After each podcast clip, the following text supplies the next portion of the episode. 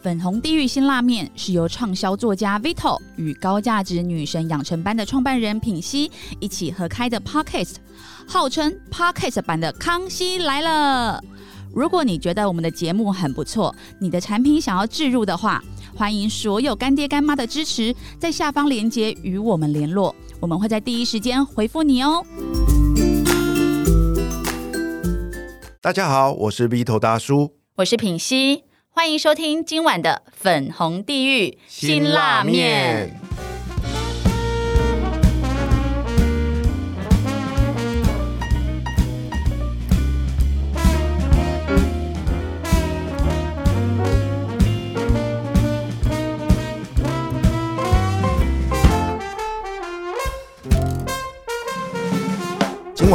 继续邀请到宜家老师来陪我们一起吃这碗辛辣面，分享最难的一堂课。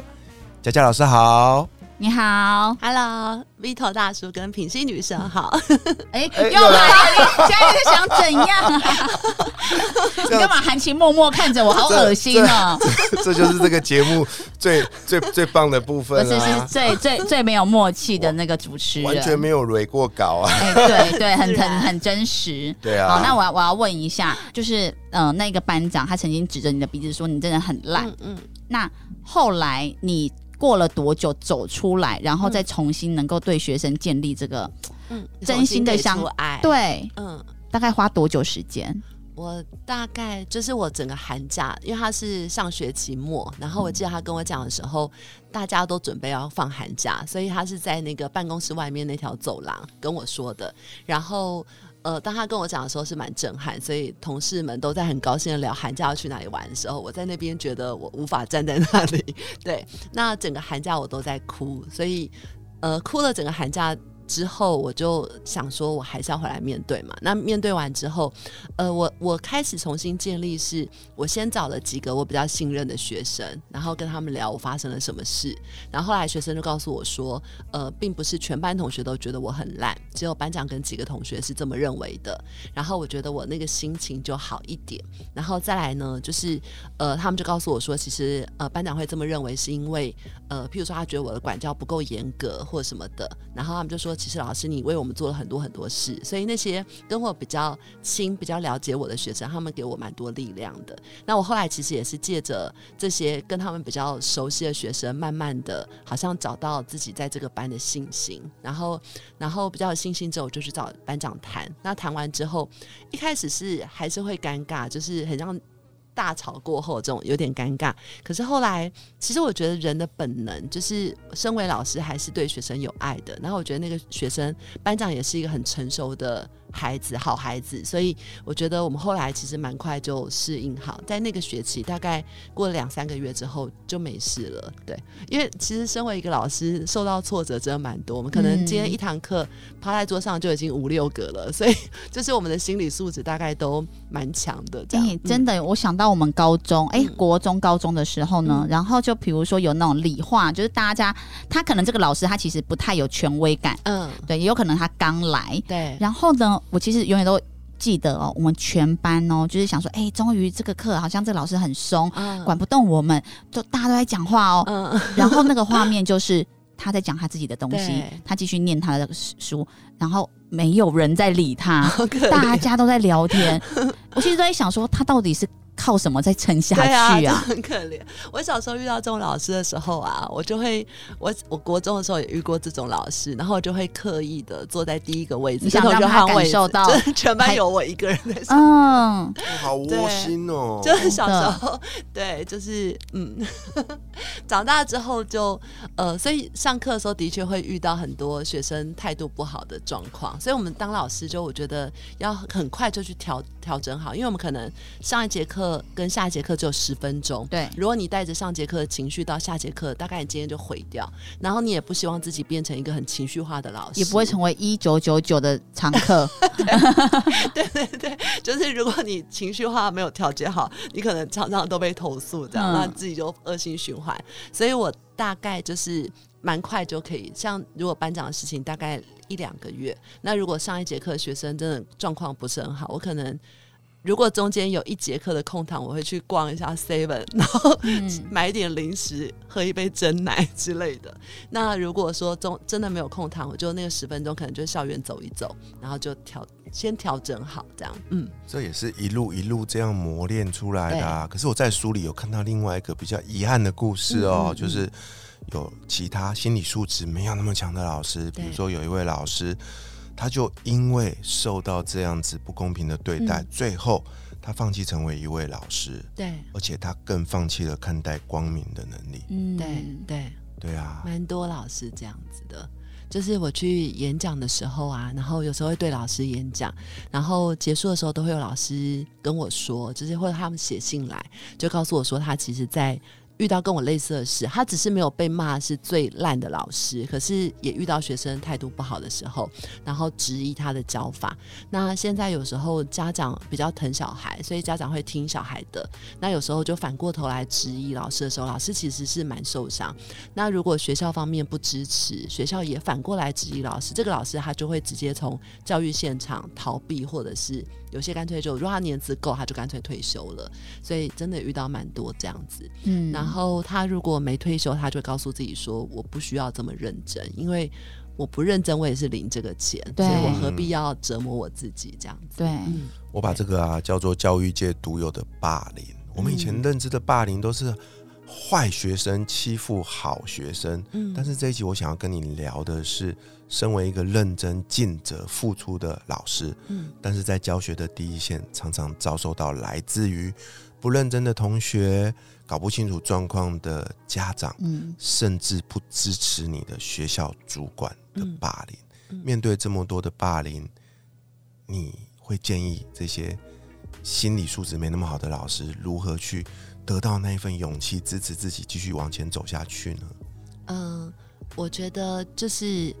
教书教很久之后，你就会发现，就像我们在这个社会上，我们发现有一些人他可能不喜欢我们，可是并不是所有的人都很恶意的，所以我觉得是要练习那个就是正能量嘛，所以就是正能量的关键就是你去看到好的那一面，我觉得那个很重要，然后不好的那一面就是别人对你的误解，或者是那个学生的一些不好的行为。我都会把它解读成说就是机缘不足。然后我同事会这样说，同事会说，有时候我们很努力带他，可是他不想跟我们走，那他就继续在他的那个圈圈里面循环，这就是他的命。所以我们有时候就想说，好吧，就像我刚刚说的，就是顺其自然，然后这样我觉得比较会可以放下，就是我还是会做我该做的，但是如果学生不理解，然后我虽然很难过，但我就是想说，他就是不懂事，他才会出现在我面前，所以就会比较善解。然后再来就是，我觉得，呃，把它当成是因缘还是因果，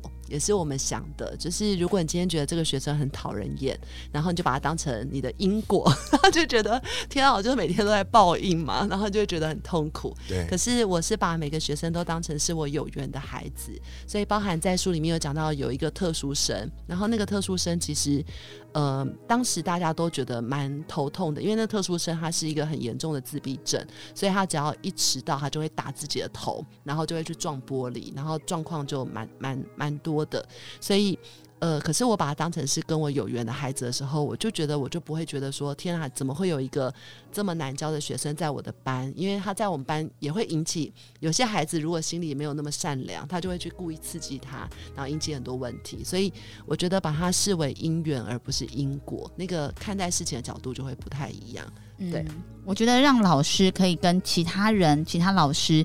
半途而废的老师不一样的是，他选择的只是我尽全力，但是我结果我轻轻的放下，而不是放弃。嗯，对，就是如果很执着结果，我觉得就会得失心很重，然后就会觉得为什么我我这么好，给你这么多爱，你都不要，然后你怎么都听不懂，所以你就会有那个很大的挫折。所以有一句话叫做“没有期待就没有伤害”嘛，我觉得嗯，我觉得说不定教书也可以这样想，就是你给，因为这个职业就是要一直给，所以你给了之后你就不要期待。然后我觉得这是要练习的，很难，对，真老师在书里也有写过一句话，让我很动容。他写的是，在每一个可恶的背后，都有一个可悲的过去。嗯，在书里面，你有分享一个，对，就是专门欺负人家的学生，有没有？嗯嗯，然后你受不了啦，然后后来去找他的家长，天哪，他其实在他爸面前才是那个被欺负的人。对对哦，我看到那一幕，你知道，我整个 傻了，我瞬间理解，难怪为什么他要这样对别人，因为他本身就是这样被对待的。对对对，但是这个学生你没有放弃他、哎、就是我后来发现一个人啊，就是呃。前面有讲到说，我一开始从那个荷花池出来之后，就变成一个严格的老师。然后后来我在严格的过程里面，我发现我的学生并没有因为我的严格就变乖。然后后来我就体会到说，其实当你把一个人的自尊踩在脚下的时候，他就坏到底给你看。所以后来是给爱跟自尊才是有用的。那呃，我在那个霸凌的学生身上，就是去欺负别人的人，其实我发现，就回到说，其实很多孩子他有很多的问题，其实都源于他没有得到那么多的爱。然后，如果这个孩子他可以很勇敢的说他做他自己，说他想说的话。他只是还不够懂事，不知道怎么回应，但是他敢这样说，其实他是得到很多爱的孩子，所以女儿是超级有爱的孩子。然后，所以我在那个，我觉得那个霸凌学生，那个那个学生其实让我学到很多，因为那个学生就是他在大家面前就是狂骂脏话、狂欺负别人，然后态度很差，然后他一直到他闹进警局的时候。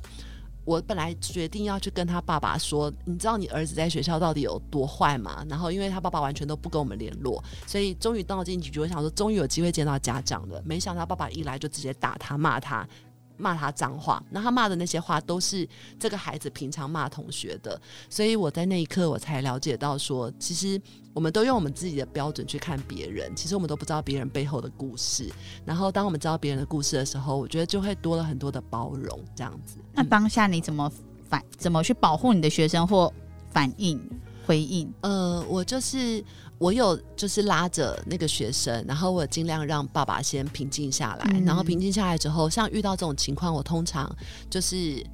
呃，我会私下跟这个学生说，然后我通常跟学生说，我都跟他讲说，呃，老师，老师以前以为我会很诚实的跟他讲，所以我会跟他讲说，老师以前以为你你可能常常捣蛋啊，然后常常骂脏话，其实老师觉得这样不好，我都以为是可能你个性的问题。可是后来老师看到你爸爸之后，老师知道你的家庭很辛苦，所以老师很舍不得。就是我呃有一个在辅导上法则叫三明治法则，就是我们先同理对方的感受，所以我会先告诉他说，我懂你的感受了，所以我知道你很辛苦，然后你是很。不得已，然后你不知，因为没有人教你才会变这样。那我觉得那个孩子的心就会先从很强硬就软化下来，软化下来之后，我就告诉他说：“嗯，我觉得我不只只要安慰他，我是要让他可以自己走出来。”所以我跟他讲说，我们在年纪很小的时候，没办法选择我们的家人，可是你慢慢就会长大，你会有你的能力，你有能力之后，你就可以选择你要生活的方式。所以你一定要跟着我好好的努力，然后好好努力之后，然后接下来我们要过什么样的生活？那最后我会给他一个期待。然后那个期待就是比较正向，就是我常跟老师也会分享说，有一句话很好用，叫做“在我心中你是怎样怎样的”，所以我就会说，呃，虽然你现在，我会先讲他现在的问题，我说虽然现在会可能你会欺负同学啊，我觉得这样不好，可是在我心中，我觉得你其实是一个温暖的人，然后就给他很多的正能量肯定，嗯然后就重新把这个孩子定义这样。那我觉得。虽然就是我讲完，他不会瞬间就变成好人，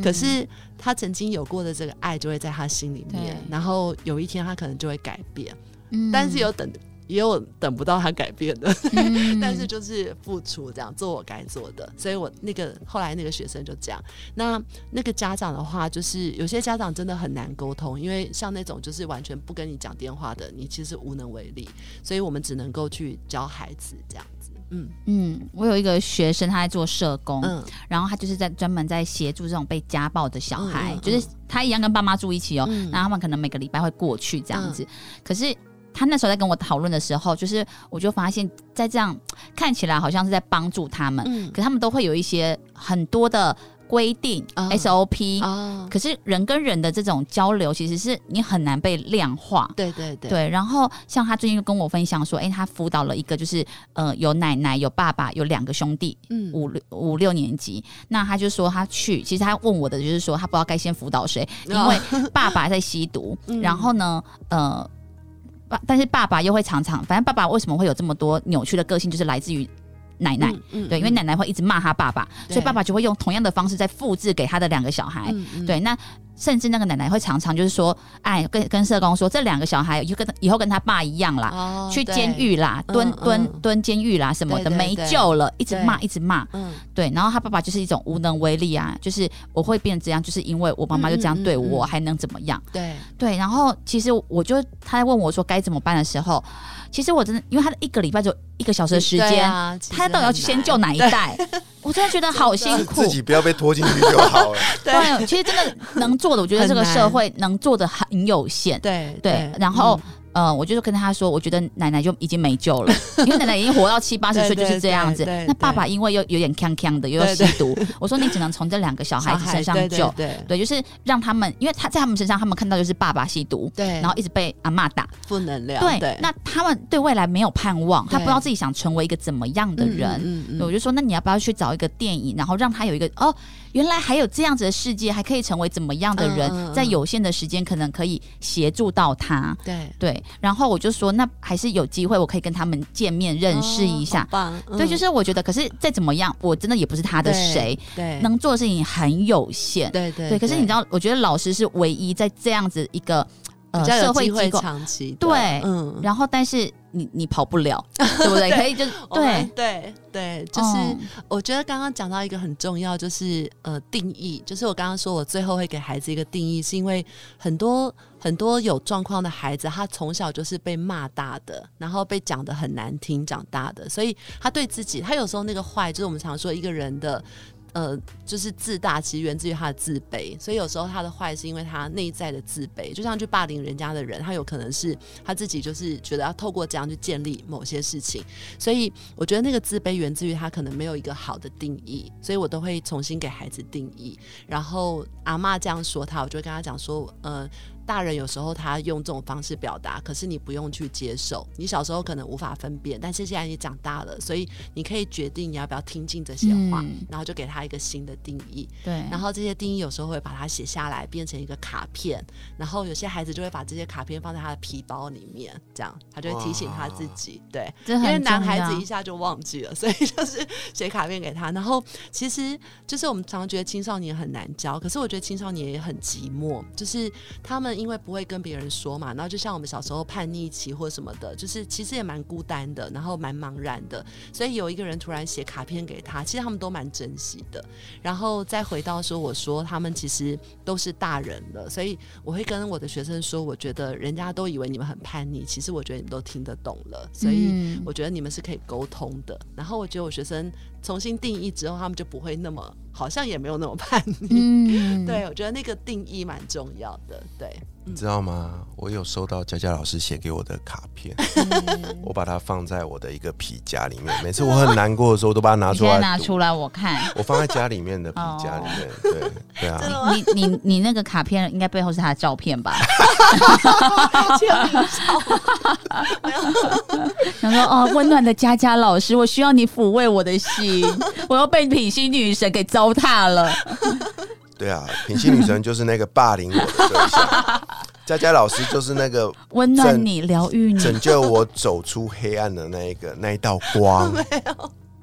真的、啊，佳佳老师有一句话，我觉得超超有能量的，叫做“不管多晚，我都等你”。哦，对。你，靠着这句话成就了无数的想要逃离学校的这些学子们。嗯，最后那一句话最让我感动，就是这个孩子回来了，跟着我们毕业了。对，嗯。这二十多年来，就透过你的这份执着，嗯。救一个是一个，嗯，对吧？对，对啊，所以啊，嗯。我觉得超神奇的。你看看，你跟我们分享了你在求学高中的时候，嗯。影响你一辈子的那一位老师，对，嗯，但是现在你却成为了另外一个可以影响更多人的那一个老师。还在努力。对啊，嗯，真的很动容哎、我觉得能够被他。教过的学生，你你这个有那个抢老师的机制吗？学校有说，哎、我要抢这个老师，要抢这个老师。我也是很多缺点。对我觉得能够遇到你，真的是这个学生，他就算没有在一个幸福的家庭，嗯嗯但是我觉得他遇到了一个扭转他一生的老师，我觉得也很重要。嗯，嗯，对啊，刚刚提到就是您改变您一辈子的这位恩师啊，嗯嗯。您是这么称敬他的恩师，已经不幸的已经离开了啊、对对，对，那有一天你也会离开这个世界上，嗯。会有更多更多被您影响一辈子的学生来到您的墓前缅怀你。所以我想请教你，将来有一天呢、你的墓志铭你会怎么写呢？哦，好。当初你们问我这个题目的时候，我认真的去想了一下，因为从来没有想座右铭倒是挺多的，但是墓志铭倒是没想过。然后后来我就去查了很多名人的墓志铭，都蛮有趣的。好认真，果然是老师。真的，像他就说什么玛丽莲梦露，他的墓志铭就是三组数字，然后代表他的三围，然后标志他性感的人生。对，然后然后好像那个发明拍的人，他就墓志铭上就写拍等于三点一四一五九二六之类的，就蛮有趣的。然后有，然后还有一些美国人比较幽默，他就会说我再也不会起来了 什么之类的。嗯，然后我就在想，那我到底是什么样的墓志铭？那如果比较幽默的讲，就是我就会说此人已经去了地狱，这样。那会这样说，其实是因为我在我当老师。不怕辛苦，是因为我有一个愿望，就是我在大学的时候听了地藏王菩萨的故事。那地藏王菩萨其实很早就可以成佛，哈，当时跟我讲这个故事人就告诉我说，呃，他有一个大愿，他的愿望就是地狱不空，誓不成佛，众生度尽，方正菩提，所以他要把地狱的人全部都度完了，他才要成佛。那我小时候听到这个故事就觉得很感动，所以我的愿望就是我死后就是去地狱帮助菩萨这样。他去换另外一个地方去渡反人，正这辈子没什么好留恋，不知道就哇塞，就是我觉得对，但但是当然我的智慧啊能力都还不足，只是我有这样的愿望，所以就是我这辈子就是觉得说，有时候我遇到很困难的事情，我就在想说，如果我人生的愿望都是死后都要去地狱了，那我现在遇到困难又算什么？这样。嗯所以，如果墓志铭要讲比较幽默，就是此人已在地狱。嗯然后，那如果说是呃比较文学的说法，因为我是中文系的嘛，我很喜欢我自己给我自己的一段话，叫做“嗯，愿你独自行走时，寂寞被你轻放；埋头狂奔时，不被生活所系绑。我们努力走过的足迹，终将成为地上的银河。”这样，哇，好美 好美哦哦，走过都是银河。对，就是我觉得我们看我？是啊，我在想，明明一样是读中文系的，那也 K 级查他哎，贼对，我我淡江中文的，被恶意，被恶意。慢点讲，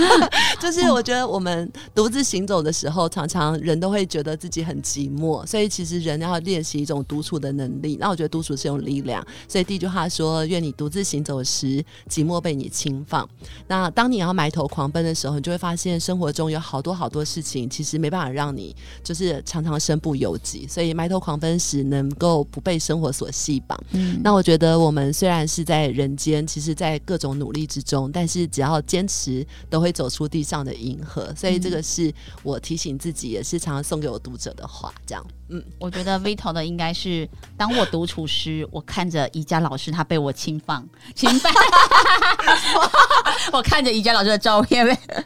我在侵犯他。所以呢，那个我在离开的时候，你会看到我除了我我会抱着那本书，书还有他的还有他的那张卡片以。及他的签名照。对啊，啊！再次谢谢宜家老师，我们带来这一堂最难的一堂课的分享，嗯也透过这一集去献给所有在教育界辛苦第一线的老师，还有你们要加油。一九九九，不要乱接电话，明辨是非一下，不要什么照单全收。对呼吁一下。对啊，宜家老师除了是最有正能量的这个国文女王之外，我觉得你也是一九九九女王哎、那你说，你说老师吗？因为他太认真了，动不动就把学生留下来。哦，现在比较不会、哦，真的、哦、留下我来现。在改变好多哦，就是呃，我以前会觉得要很硬派才是爱，可是我现在觉得现在的孩子你很硬跟他们讲，其实没有什么用，所以我反而慢慢学着怎么跟这个时代沟通 OK 所以就嗯，录完这集呢，我要去跟品溪女神班的同学们给他们一个建议，就是他的毕业典礼的时候，不要再去做那些无聊的话剧表演了，直接把它丢到水池里就好了。反正他那么爱穿比基尼，不是？没有，我要我要裸体这样子。好，这边呼吁所有的新北还有台北市的学生，不要再打陈怡家专线了。对不要再打一片是1999了。宜家专线。好了，谢谢宜家老师，谢谢。下一集陪我们一起吃辛拉面的来宾会是谁呢？我是鼻头大叔，我是品心女神，粉红地狱辛拉面，我们下集见，拜拜